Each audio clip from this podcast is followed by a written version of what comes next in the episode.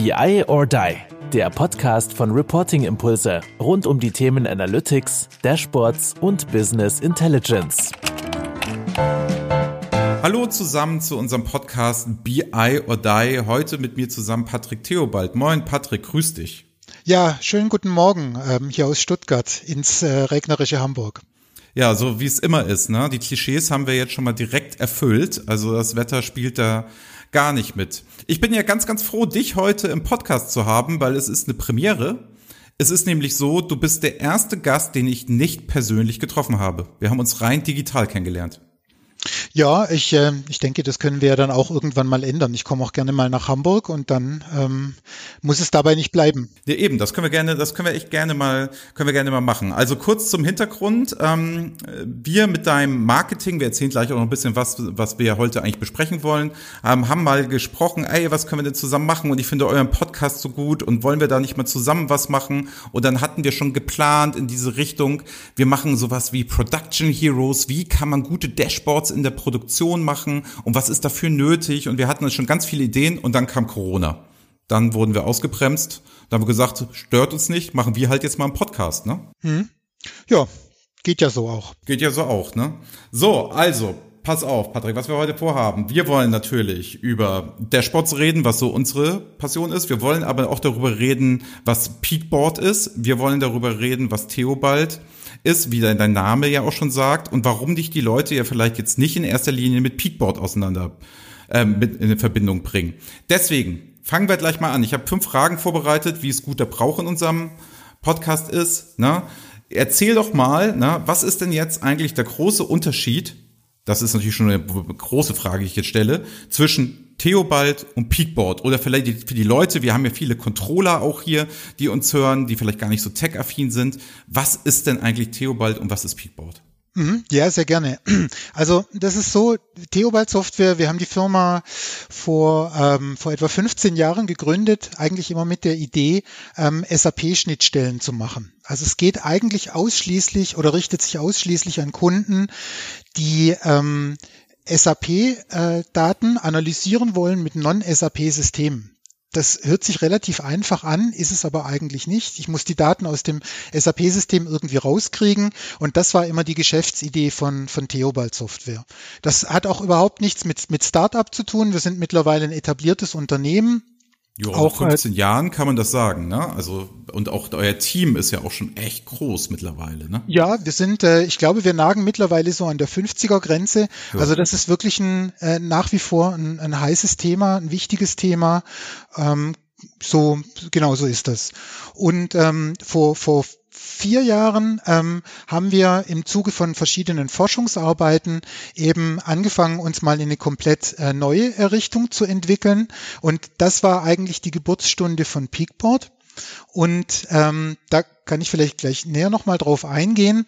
Aber die Idee war eigentlich, das eben nicht unter dem Theobald Software Brand zu veröffentlichen, ähm, sondern was komplett eigenes zu machen, eben auch mit einem eigenen Marketing, mit einer eigenen Story äh, und eben auch mit einer eigenen Zielgruppe. Deshalb hat der Name nicht gepasst, ähm, sondern wir haben das dann in ein komplett eigenes, dann offizielles Startup ausgelagert und ähm, darum kümmere ich mich äh, den Hauptteil meiner Zeit seit mittlerweile fast vier Jahren. Ach was, also ihr habt dann wirklich den Schritt gegangen nach dem Motto zweiter Markenaufbau, nochmal komplett andere Firma, andere Strukturen oder ist das jetzt eher so, also ist es eine Tochter wahrscheinlich, oder? Oder ist es komplett eigenständiges Unternehmen? Nein, es ist eine hundertprozentige Tochter, ah, okay. ähm, aber die Besitzverhältnisse haben da keinen Einfluss drauf. Ähm, es ist, wie gesagt, es sind eigenständige Teams. Ähm, es gibt Überlappungen natürlich, weil wir uns ein Büro teilen, ähm, aber die Zuge Zugehörigkeit zu dem einen oder dem anderen Team ähm, ist bei uns äh, relativ eindeutig ähm, und auch die, die Strategie, sowohl die Strategie beim Entwickeln des Produktes als auch die Strategie im Marketing, das sind unterschiedliche Ansätze. Äh, das eine ist ein Startup und und das andere ist eigentlich eine etablierte Firma. Und deshalb äh, kann man auch die beiden Firmen und Teams nicht miteinander vergleichen. Hast du es eigentlich je bereut, dass du dann die Firma als Gründer Theobald auch Theobald genannt hast? Äh, ja, das, das, das, äh, das, das bereue ich eigentlich regelmäßig. Ähm, hm, Ob es jetzt wirklich ein Fehler war, weiß ich nicht. Aber ich habe mir immer mal wieder gedacht, es wäre eigentlich cooler, irgendwie einen generischen Namen zu haben. Vor allem im Ausland ist es immer schwierig. Gerade im englischsprachigen Raum kommen da alle möglichen komischen Konstrukte daher, die sich die Leute ausdenken. Und ähm, sonst, ansonsten bin ich da auch jetzt nicht übermäßig glücklich. Aber da sind die Würfel jetzt gefallen. Aus der Schiene kommen wir auch nicht mehr raus. Ja, zum, zumal das Witzige ist, ich habe jetzt ja erst festgestellt, also ne, ich kannte die Firma ja immer und klar, wer im BI-Umfeld tätig ist, der kennt Theobald. Das ist, glaube ich, ganz, ganz klar. Ich hatte ja nie gedacht, dass es sein Nachname ist, ne? Ich wusste es gar nicht, also jahrelang nicht quasi, weil wir im Backend auch nicht so viele Berührungspunkte hatten. Mhm. Aber das finde ich halt umso witziger, dass es halt so ist, du heißt halt Patrick Theobald und so heißt auch die Firma. ja, das also äh, war nicht vorhersehbar, dass sie den Weg nimmt. Sonst hätte man da vielleicht nochmal drüber nachgedacht. Ja. Gut, aber wir wollen ja über Peakboard reden. So, da hast du gesagt, okay, eigene Firma, eigene Strukturen, eigenes Marketing. Verreiß doch mal so ein bisschen für die Leute hier so, umreiß doch mal, wer, wer ist Peakboard? Was macht Peakboard? Was soll das denn eigentlich alles? Und warum gibt es denn jetzt auf einmal Peakboard, auf einmal seit vier Jahren, sage ich mal? Warum mhm. war das denn nötig? Du hast ja damals schon eine Marktlücke erkannt, hast ja damals schon gesehen, oh, da muss was gemacht werden. Jetzt dann das zweite Mal. Finde ich ja hochgradig spannend. Ja, also eigentlich ist diese Marktlücke schon noch viel, viel älter, selbst viel älter als die, ähm, selbst viel älter als Theobald Software. Eigentlich kommt es noch aus einer Zeit, wo ich noch ähm, bei Wirt als Entwickler angestellt war. Also wird äh, diese äh, der Schraubenhändler aus Künstelsau. Ja, kennt er. Ja kennt man. Und damals ging es darum, dass die Entscheider in der Logistik gerne ein sogenanntes NASA-Cockpit äh, hätten. Also die haben das damals tatsächlich NASA-Cockpit äh, genannt, ähm, weil die das, die wollten ihre Prozesse in der Logistik, die sind bei Wirt relativ kompliziert, weil das alles sehr hoch optimiert abläuft. Und die, die wollten das eben in großen Monitoren an, an einem öffentlichen Ort, wollten die darstellen, wo alles, was gut und was nicht gut funktioniert. NASA-Cockpit hieß das. Und das haben wir damals in einem Projekt von Hand programmiert. Das hat sehr lange gedauert, war sehr kompliziert und mhm. hat dadurch implizit natürlich auch viel Geld gekostet. Und diese Idee, das anders zu machen, das war eigentlich schon damals, schon vor sehr langer Zeit, die, Initialzündung äh, für die Idee von Peakboard für heute. Es ist also, also das ist ja keine, irre. Keine also du hattest, Idee. bevor du Theobald gegründet hattest, hattest du schon die Idee für Peakboard. Ja, eigentlich schon. Das, das kann man schon so sagen. Aber das hat dann doch 15 Jahre, nee, nicht 15, dann 12 Jahre gebraucht, um ordentlich zu reifen und ähm, dann eben als äh, echte Idee realisiert zu werden. Ah, spannend. Also ich finde das ja, finde es immer gut. Und wie ist das jetzt nochmal so neu zu gründen und nochmal so neue Strukturen, alles nochmal neu zu machen, wenn du sagst, du bist halt hauptsächlich, ne? Bei Peakboard und unter Feuer und beschäftigt. Das ist doch bestimmt aufregend nochmal, oder? Ja, das ist vor allem insofern aufregend, weil auch der Wachstumskurs ein anderer ist. Wir haben bei Theobald sind wir immer organisch gewachsen. Da gab es nie fremdes Kapital und wir haben nie Geld ausgegeben, das wir nicht haben. Während wir bei Peakboard die Möglichkeit hatten, eben ein Stück weit auf das Kapital von Theobald zurückzugreifen und wir da eben Sachen machen können, die sich äh, nicht unmittelbar auszahlen. Das ist ein ganz anderes Arbeiten, aber die Komplexität Komplexität des Produktes, auch die technische, der technische Anspruch ähm, macht es erforderlich, diese Kapitalstruktur. Ah, okay. Also da seid ihr wirklich dann ganz anders aufgestellt und braucht auch dann wahrscheinlich andere Leute, ne? Ähm, ja, das ist korrekt. Also das, das Entwicklerteam von Peakboard ist relativ groß. Ich denke, dass im Moment acht, acht Vollzeitprogrammierer ähm, ah, okay. daran arbeiten. Das ist natürlich schon eine Hausnummer, auch was die Kosten angeht, die initialen Kosten. Ja, vor allen Dingen, also es ist man, was man ja wissen muss, es ist ja eigentlich auch Hardware, ne? Also, ich habe das ja gesehen. Ich habe ja so, so eine Box mal in der Hand gehabt, so eine kleine Box. Erzähl doch mal, was macht man denn genau mit der? Ja, genau.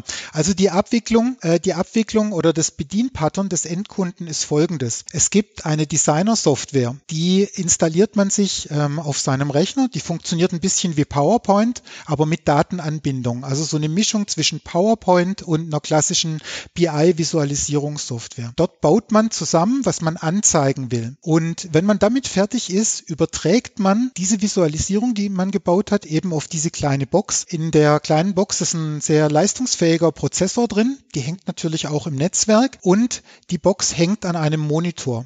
und zeigt dort eben die Visualisierung an, und zwar völlig autark. Und die Idee ist, dass alle verbundenen Systeme, die Daten liefern, das können mhm. Maschinen, SAP, ERP-Systeme, eine Excel-Tabelle sein, die Box kann autark mit allen diesen Quellsystemen direkt reden. Also da ist dann keine Mittelwehr dazwischen oder ein zentraler Server oder ähnliches, sondern die komplette Logik des Dashboards läuft auf der Box ab. Das ist die Grundidee dahinter. Das passt gut. Da schließt sich nämlich jetzt gleich Frage zwei an von unseren fünf Fragen. Das bedeutet, ähm, der Unterschied ne, dazu ist halt, ich habe da jetzt nicht ein klassisches BI-Frontend hängen, sagen wir mal, ne, auf der Fläche in der Produktion oder der Logistik, ne, sondern ich habe eure Box da kann ich vielleicht nicht so viel machen wie mit einem BI-Tool und tiefen Analysen und Visual Analytics, aber ich kann mir dort Dashboards anzeigen lassen. Verstehe ich das so richtig? Ja, das ist im Prinzip richtig. Es ist auch richtig, dass ich diese klassischen Analysemöglichkeiten, also dieses Durchklicken durch Dashboards, wie es jetzt zum Beispiel ein Tableau oder ein ClickView oder ein Power BI mitbringt, das haben wir natürlich nicht. Das wollen wir auch gar nicht. Das war nie die Idee, sondern die Vorteile unserer Abwicklung sind andere. Die sind zum Beispiel, dass ich, wenn ich ähm, an der Datenanbindung etwas ändern möchte, dann kann ich das total einfach machen, weil diese Box so autark ist. Ich habe keinen ich habe keinen großen äh, ETL-Server im Hintergrund, den ich abändern muss. Ich brauche kein riesen Entwicklerteam, sondern die ganze Anzeige und die Anzeigelogik kann sehr, sehr einfach und easy geändert werden. Äh, das ist einer der Grundideen, weshalb man es eigentlich nicht so sehr mit einer, mit einer klassischen BI-Landschaft vergleichen kann. Nee, aber ich, warum frage ich das? Weil, ne, also wenn ich jetzt meine Kunden sehe, ne, und dann habt ihr meinetwegen, wir haben die genannten BI-Frontends jetzt gerade ja auch schon ausgesprochen und da haben wir sagen wir dann ach alles super die Controller sind damit zufrieden ne ich mache da Tiefenanalysen und hier und da und dann heißt es Mensch könnt ihr das nicht auch für die Logistik und Produktion einsetzen und da ist der Kunde ne, aus der Erfahrung, ja, nee, da mache ich dir ja jetzt auch Dashboards. So, und die kommen natürlich ganz schnell und sagen, ja, da kann ich dir auch mit Power BI machen und setze dir das auch quasi da auf deine Daten. Da ist ja bei euch wirklich ein riesen Unterschied. Ihr macht ja genau das gut, was ein BI-Tool schlecht kann, nämlich wie du sagtest, ne, kein ETL, kein Gedöns, ihr greift die Daten ab und zeigt sie an, so wie sie sind. Das ist korrekt, das ist korrekt. Und gerade in Produktion, also unsere typische Zielgruppe ist ja Produktion und Logistik und nicht der klassische Controller. Und äh, das ist eben eine Umgebung, wo es vielen Entscheidern abverlangt wird, sehr dynamisch auf Anforderungen zu reagieren. Das heißt, dieser Informationstransport zu den Werkern, also das sind in der Regel Leute, die ähm, Kisten durch die Gegend tragen, mit dem Gabelstapler fahren, also Leute, die ganz tief in der Produktion und in der Logistik unterwegs sind. Das ist die Zielgruppe der Information oder dieses, dieses Operational BI, das wir anbieten. Mhm. Und in diese Prozesse muss ich eben eingreifen, um sie zu optimieren. Das in, keine dieser Prozesse ist starr, schon gar nicht in der heutigen Zeit. Und das, die, die Art und Weise, wie die Daten für die Leute aufbereitet werden, die muss diese Dynamik mitgehen. Und das können traditionelle BI-Tools mit großen Data-Warehäusern im Hintergrund können eben genau das nicht. Ja, weil ich glaube, der Trend geht ja eindeutig dahin. Ne? Also ich höre es immer wieder, ja, gerade im produzierenden Gewerbe logischerweise, wo dann zu mir gesagt wird,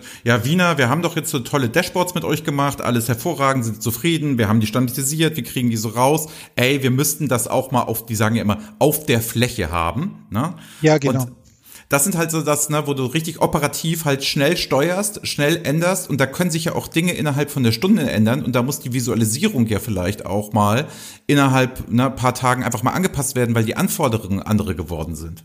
Ja, genau, das ist die Idee. Ähm, also diesen Prozess der Datenaufbereitung bis zum Transport zum, zum Endkonsumenten, den so zu gestalten, dass er ganz besonders gut und einfach geändert werden kann. Das ist einer der Kernpunkte, mit der wir eben antreten. Und das ist, äh, äh, unterscheidet sich signifikant von traditionellen Pattern in der BI. Wie ist das denn? Kriege ich denn aus eurer Box denn auch die Daten dann wieder raus? Also kann ich sie dann auch von da aus weiterverarbeiten und weiter analysieren und zum Beispiel in irgendein BI-Tool kippen?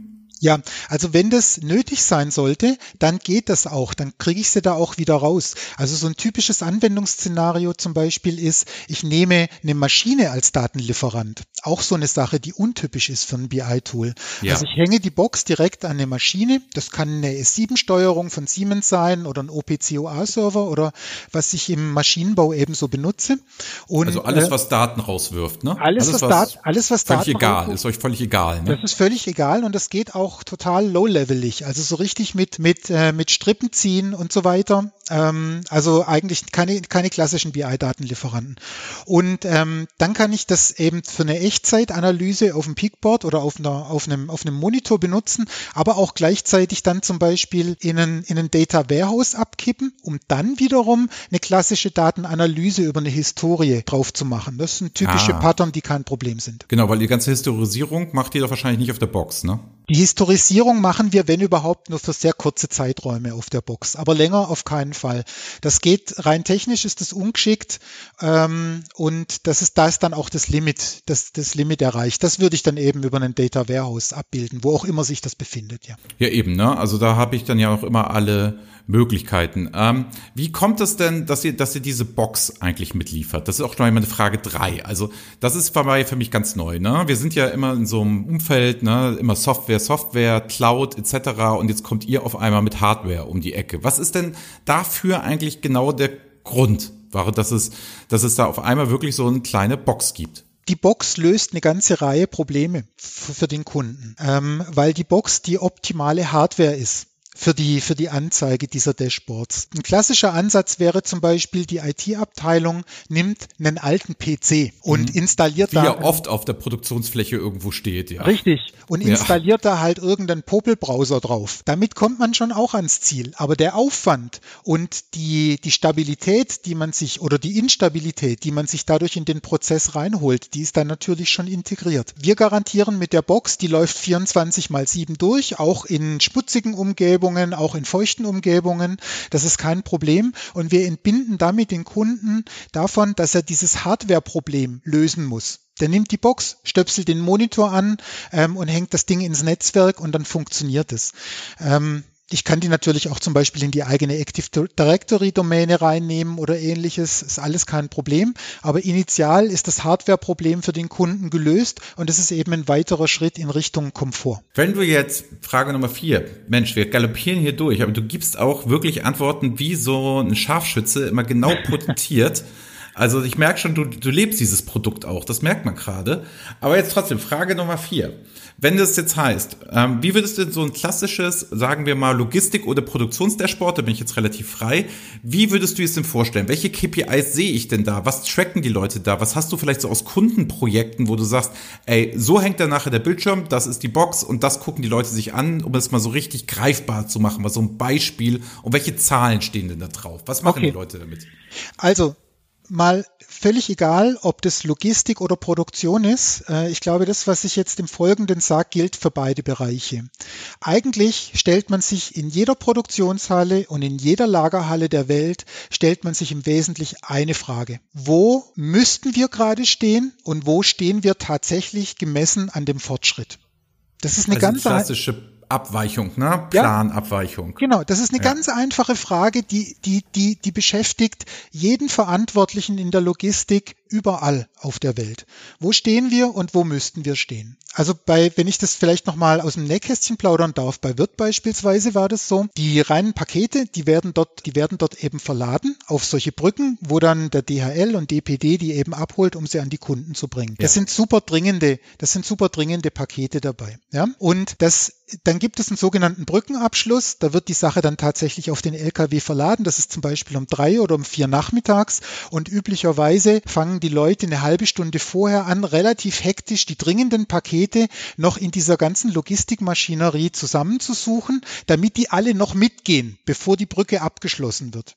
Ja, und alles, was noch reingeht, schmeißt man dann jetzt noch mal rein. Ne? Ja, und dann ist die große Hektik jedes Mal. Ja, ja, genau. Aber nicht zwingenderweise alles, sondern vor allem die dringenden, weil man ja dem Kunden versprochen hat, dass man es morgen liefert. Ah, okay. Und das ist ein, das erzeugt enorme Reibungsverluste, diese Sucherei. Ja, weil sich da äh, fünf Leute sind auf dem Weg, um ein dringendes Paket irgendwo, das irgendwo hängen geblieben ist, zu suchen. Und wenn man jetzt zum Beispiel die Information hätte, dass so ein dringendes Paket irgendwo schon ein Weilchen hängt, dann könnte man schon zwei Stunden vorher anfangen mit Suchen, und zwar eine Person, oder man könnte schon viel früher den Fehler finden. Das ist auch so eine klassische, eine klassische Sache, die ich damit machen kann. Also Fehler so früh wie möglich versuchen vor äh, vorauszuschätzen und dann auch an einen Verantwortlichen proaktiv zu kommunizieren. Äh, das ist neben dem klassischen Soll-Ist-Vergleich eben auch eine wichtige Information, die so einen Prozess signifikant ähm, smoother machen kann. Ja, das ist ja das, was wir immer so als Visualisierungsexperten sagen. Ne? Was hilft mir ist, wenn ich erkenne, die Ampel ist auf Rot, dann ist es meistens schon zu spät und dann werden alle hektisch. Gelb sagt mir auch nicht, wie schlimm ist es gerade. Wenn man dann halt in so einem Dashboard richtige Soll-Ist-Vergleiche haben und auch zu sagen kann, unter diesen Soll-Ist-Vergleichen, wie priorisiere ich gerade meine Tätigkeit, ne, ist es natürlich Gold wert. Natürlich einfach Gold wert das ist äh, ja nicht nur Gold wert, sondern wichtig, damit ich die, damit ich die Arbeit ordentlich mache. Also letztendlich die Effizienz von einem, von einem Logistikprozess ähm, wird, wird heute definiert, wie viel, wie viel Beschwerden, wie viel Retouren kommen zurück. Das sind ja die, die wahren Kostentreiber. Und ich muss eben so früh wie möglich ansetzen, äh, die aus dem Weg zu räumen. Und das ist ein, ein hervorragendes Werkzeug, um das zu machen. So, und sonst hängt ihr dann aber auch an, an Maschinen, sage ich mal. Ne? Also wir haben ja jetzt, sag ich mal, eher, das war die Steuerung von Menschen. Ne? Jetzt kann ich ja auch die Performance meiner Maschinen, so Ausfälle, funktioniert das, hoch, runter etc., damit auch hervorragend überwachen. Ne? Ähm, richtig, letztendlich geht es alles Hand in Hand. Ähm, also wenn ich zum Beispiel mh, mm, so einen Prozess betrachte, der startet im SAP in Form eines Kundenauftrages und äh, dann geht der runter auf den, den Shopfloor oder das Lager und steuert dann eben zum Beispiel äh, Maschinen, die eine Ware produzieren oder die logistisch abwickeln. Ich, ich habe hier Daten aus allen möglichen Schichten. Und alle möglichen Schichten ähm, machen potenziell den Prozess schlecht oder gut. Also muss ich auch äh, Daten aus allen diesen Schichten miteinander vereinen. Eine Fehlermeldung, die so eine Maschine äh, meldet, kann für mich als Entscheider in der Logistik in dem Moment genauso äh, spannend sein, äh, wie zum Beispiel ähm, irgendeine Meldung, die aus einem die aus einem SAP kommt ähm, mhm. oder aus anderen äh, aus anderen Richtungen. Und deshalb ja. ist es wichtig, beides miteinander abzumischen, beides, beide, beide Informationen. Ja, ich, ich habe ja das große Glück, ich war ja selber schon zweimal bei zwei Kunden direkt in der Produktion. Ne? Helm auf, Weste an und so weiter. So klassisch, ne? produzierendes Gewerbe zeigt ja auch gerne, was da so passiert oder auch die Logistik, was da so, was da so ähm, los ist. Und was ich festgestellt habe, da ist echt immer betriebsame Hektik, da geht es ganz schön zur Sache. Also ich war auch mal bei einem Lebensmittelreferanten, das war dann auch noch total kalt dort. Und was die Leute da auch leisten und tun, ne? Ähm, die sagen alle, wenn sie die richtigen Informationen zur richtigen Zeit hätten, wäre es hier gar nicht so hektisch. Also ich kann das nur aus der eigenen Erfahrung halt immer wieder sagen, dass bessere Planbarkeit natürlich dort auch echt Effizienzgewinne einfach mit sich bringt. Ne? Ja, klar. Und das ist eben, das ist eigentlich ein wahrer Wettbewerbsvorteil. Also diese in der in der in der Logistik spielt keine Rolle, was man, was man, was man versendet. Äh, ob das jetzt Gold, äh, Goldfische oder Joghurt oder Autos sind. Die, die Effizienz in, entscheidet am Ende, ob man damit Geld verdient oder nicht in der Logistik. Also als ehemaliger Wirtmitarbeiter weiß ich davon ein Lied zu singen. Ich meine, das ist das ultimative Mantra, Effizienz. Ja, wenn ich Schrauben für wenige Cent verkaufe, dann muss ich maximal effizient äh, sein, sonst bleibt am Ende kein Geld übrig. Und, ähm, und das ist eben ein wesentlicher Beitrag. Fehler so früh wie möglich erkennen und die richtige Information den Leuten geben, die darauf reagieren können, so dass die auch sofort ähm, eben ein Feedback sehen. Das heißt, die Leute kriegen eine Information, bereinigen irgendetwas, ein Problem, das sie daraus sehen und danach muss sich das aber sofort auf dem, auf dem BI-Dashboard äh, reflektieren und sagen, ja, jetzt habe ich dieses und jenes gemacht und jetzt bin ich wieder auf Track. Das ist, ähm, das ist ein auch ein ganz anderes Arbeiten für die Leute, weil es denen endlich mal die richtige, das richtige Tool an die Hand gibt, damit sie ihre Arbeit ordentlich machen können. Ja, was ich halt auch oft gesehen habe, gerade so im produzierenden Gewerbe, die stehen dann dann alle morgens, ne, nebeneinander, haben echt so ausgepinnte Reports, ne, also die drucken die aus und pinnen die dann so an die Wand. Ausgepinnt ist auch schön gesagt, das ist so ausgedruckt und gepinnt in einem Wort. Ähm, und pinnen die an die Wand und unterhalten sich dann. Also ich habe mal gehört, dass dieser Leistungsdialog quasi, dass es dann halt in ein Schritt für Schritt Schritt geht, aber auch ganz wichtig ist für die Person. Siehst du denn da irgendwie ein Problem, wenn das jetzt auf einmal digital digital ist. Also es ist ganz oft so, wie ich das beobachtet habe, dass es überhaupt noch nicht digital unterstützt wird. Da wäre man froh, wenn man Monitor hätte. Ja, also diese, diese, dieses klassische äh, Shopfloor-Management ist, ist spannenderweise zum, zum überwiegenden Teil tatsächlich nicht digital. Also dieses genau. mit, mit ähm, wir machen es in Excel und drucken es aus, das gilt eigentlich schon als modern.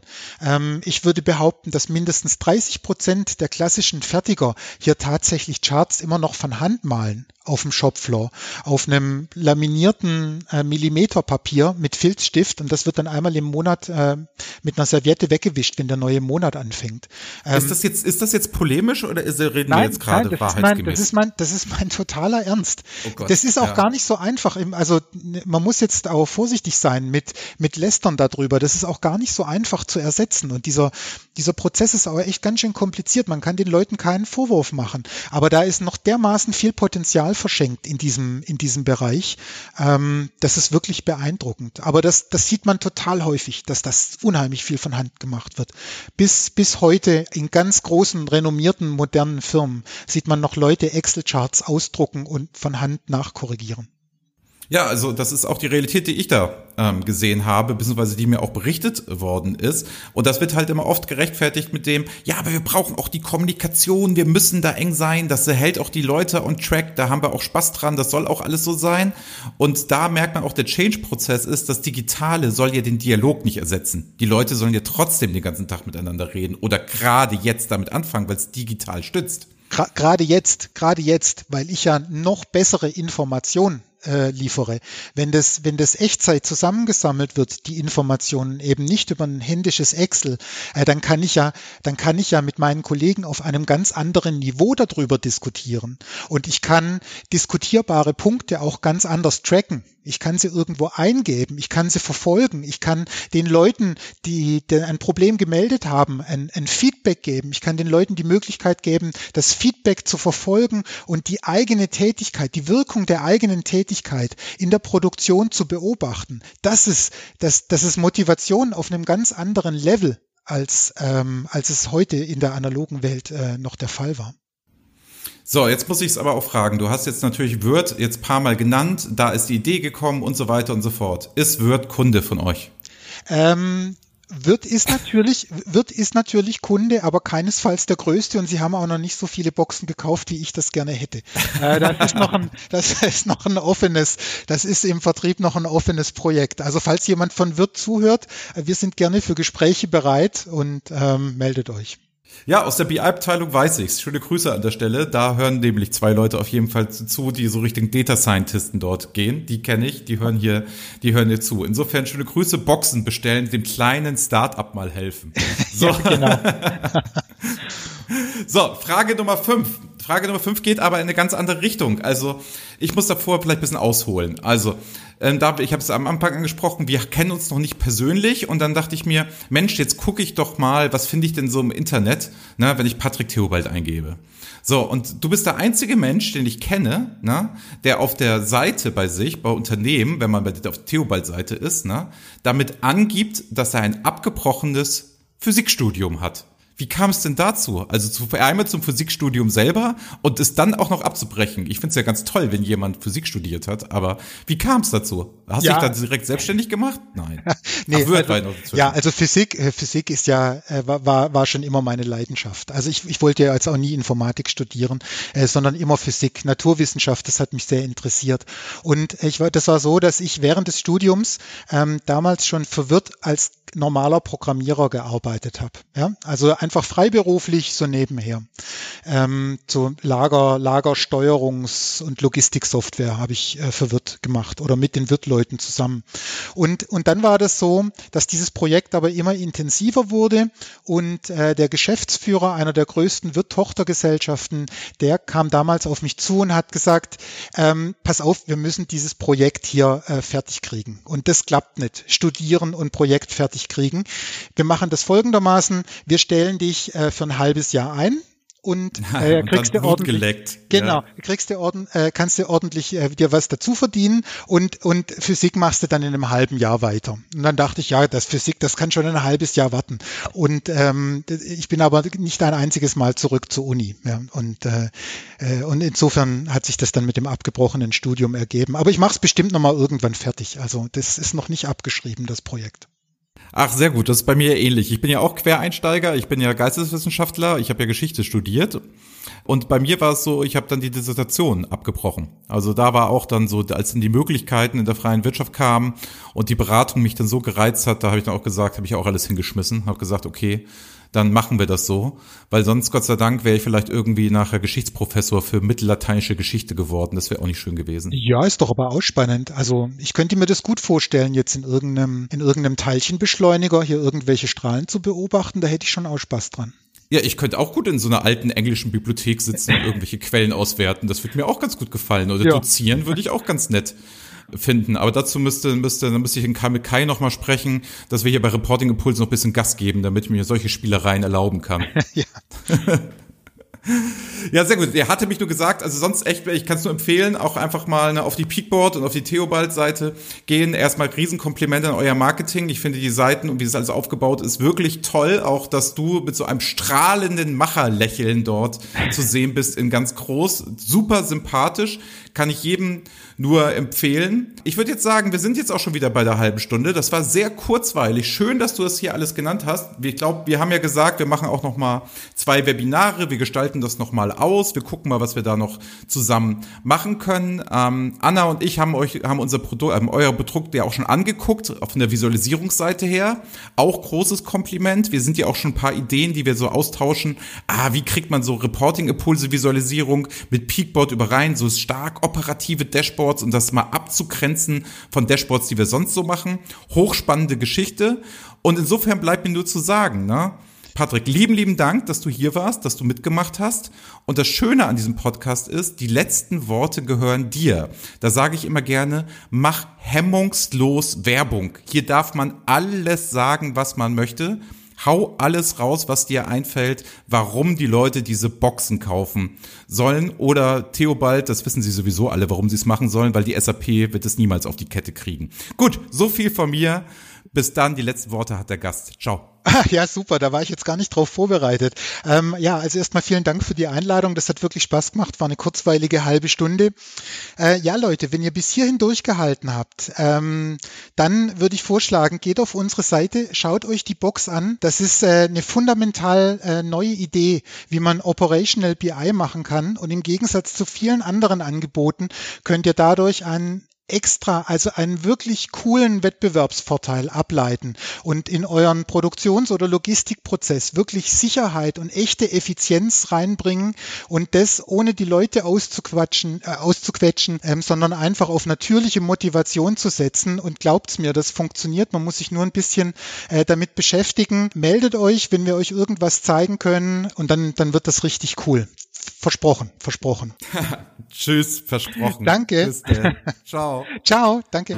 Das war BI or Die, der Podcast von Reporting Impulse. Danke, dass ihr auch diesmal wieder mit dabei wart. Wenn es euch gefallen hat, dann hinterlasst uns doch eine gute Bewertung und abonniert den Podcast, um keine weitere Folge zu verpassen. Bis zum nächsten Mal.